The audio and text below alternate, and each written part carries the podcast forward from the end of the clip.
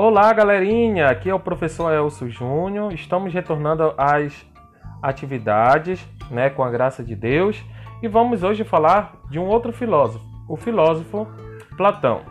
Platão, ele é um filósofo, né, é, discípulo de Sócrates, é, aprendeu toda a sua filosofia a partir da experiência que ele faz de Sócrates. Ele era um entusiasta né, da, da, da política, do regime né, que se instaurara, é, que se instaurava né, em Atenas, né, na Grécia. Então ele era um jovem, com certeza é, musculoso, todo bonitão lá, saradão, né? À toa que Platão recebe esse apelido por conta dos seus ombros largos, né? Mas ele fica desacreditado quando começa a ouvir Sócrates e muito mais ainda quando Sócrates ele é condenado à morte. Então Platão vê lá as coisas acontecerem e fica um pouco desgostoso, isso mesmo. Fica desgostoso da justiça, né, com a democracia e ele começa é, aí a se dedicar à filosofia. E Platão, na sua filosofia, ele é, na busca do conhecimento verdadeiro, buscou um meio de contornar o beco sem saída deixado por Heráclito e por Parmênides. Grande parte de suas ideias estão escritas na sua famosa obra A República, né? Então, ele vai querer tentar responder essas filosofias naturalistas, né? É aquilo que Heráclito e Parmênides tentavam dizer, e grande parte de todo o seu conhecimento está na sua obra República, né? Que tem um, uma, um vasto conhecimento. Mas, de antemão, aqui nós precisamos conhecer o que? A metafísica de Platão. Né? Então, Platão ele considerou que Parmênides tinha razão no que se referia ao mundo material e sensível, né? o mundo das imagens e das opiniões.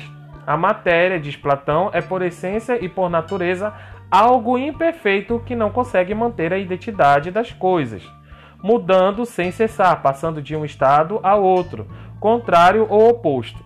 Né? Se lembra quem fala isso? Falava isso Heráclito, né? Sobre guerra, paz, é, amor, ódio, né? Então a gente vai ver aí que é, Platão ele vai dar é, é para o mundo sensível esta característica, né? Algo que está em constante mudança, algo não tão verdadeiro. E assim ele vai dizer que o oposto disso, que é o mundo inteligível, é o eterno e imutável, onde reside a verdade, né, que todo mundo pode conhecer e que todo mundo pode chegar lá, né, através. E quem é que chega lá? É o corpo? Não, não é o corpo, é a alma, é o intelecto, né? Então nós precisamos ter a clareza de que existe dois mudinhos aí na teoria de Platão: o mundo inteligível e o mundo sensível. No mundo inteligível, o ser absoluto existe, né? Esse ser é a fonte de todo o conhecimento, de toda a verdade. Ali habitam também é, a alma, né? Que é o conhecimento, que é o intelecto que nós temos a capacidade de conhecer. Por algum motivo, essa alma ela vem para o mundo é, sensível, né? Ela é aprisionada no corpo e ela começa a fazer a experiência, né, do mundo sensível. E qual é a experiência do mundo sensível? A experiência empírica, né? A experiência através dos sentidos. E o que é que acontece com os sentidos? Os sentidos são falhos, né? Os sentidos levam é, a gente a não entender direito é, o, o que existe de fato, né, é, dentro da realidade. Lá no, no, na página 5 da apostila, né? É, se eu não estou enganado, lá no primeiro parágrafo desta página, ele fala assim: Mas existe uma diferença entre a ontologia de Parmênides e a de Platão, né? O que é essa ontologia? É esse estudo do ser, né? Então, para Parmênides, né, o mundo sensível das aparências é o não ser em sentido forte, isto é, ele não existe. Ou seja, tudo aquilo que nós conhecemos não tem realidade nenhuma e ele é o nada, né? Para Parmênides. Por quê? Porque o sensível faz com que a gente não conheça as coisas como elas são. Só que Platão ele vai fazer um reajuste aí, ele vai dizer assim, ó, o não ser não é o puro nada. Ele é alguma coisa. O que ele é, ele é o outro do ser, ou seja, o que é diferente do ser.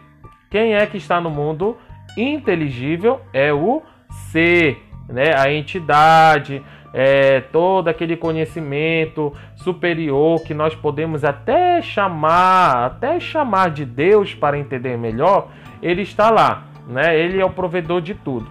Só que para Platão, o não ser que se apresenta dentro da realidade do sensível, ele existe. Só que ele é falho, ele é falho, ele mente, ele engana, ele nos confunde, né? E a gente pode é, conhecer na sua, na sua narra, é, narrativa né, do mito da caverna. Né? Quando nós estudamos lá o mito da caverna, nós podemos compreender um pouco melhor né, essa realidade de verdade, de conhecimento. Até porque, para Platão, né, a pessoa que deveria governar, a pessoa que deveria é, é, reger, ajudar as pessoas a se organizar, não é o, o tirano, não é quem tem, é, é, é quem tem tropas ou quem está dentro do poder, mas o sábio. Por quê? Porque o sábio é aquele que, saindo do mundo das sombras, né, ele faz a experiência do conhecimento, tem a humildade ainda de fazer com que as pessoas possam buscar essa, esse conhecimento que é, ele adquire né, através é, é, da, da saída da caverna, né? E ele quer fazer com que a gente também conheça. Então, quem deveria governar segundo Platão é o sábio, né? Porque o sábio ele faz a experiência do saber. Então, ele sabe distinguir muito bem aquilo que não é enquanto existência e aquilo que é enquanto existência, tá? E o que é essa existência? Por exemplo, vamos lá, a ideia de, de cadeira, né? Que eu sempre falo.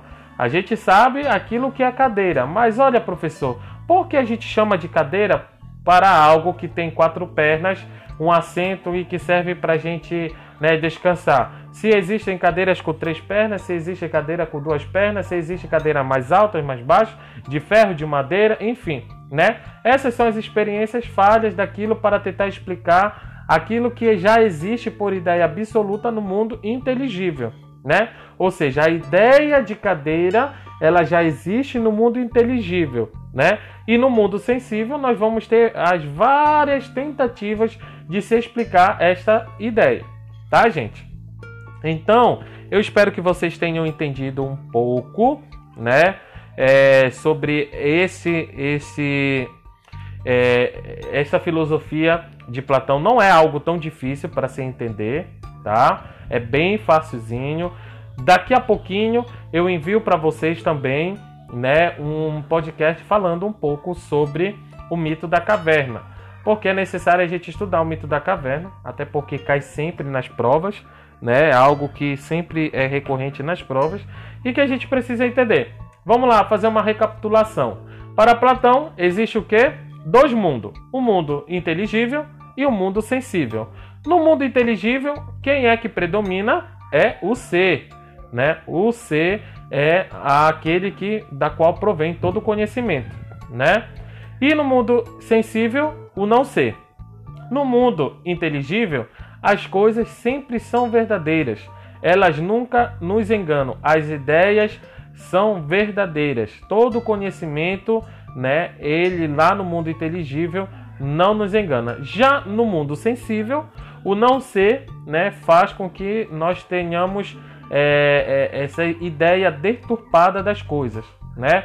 É, falhas. Por quê? Porque nós dependemos do, é, dos órgãos dos sentidos, né? Ou melhor, dos sentidos para poder compreender e conhecer aquilo que está à nossa frente, tá bom? Espero que vocês tenham entendido. Caso não tenham entendido, lembrando, podem entrar em contato com a gente, né? Via WhatsApp, podem chamar que a gente está aí para é, fazer esse feedback. Um abraço, fiquem com Deus e até o próximo encontro.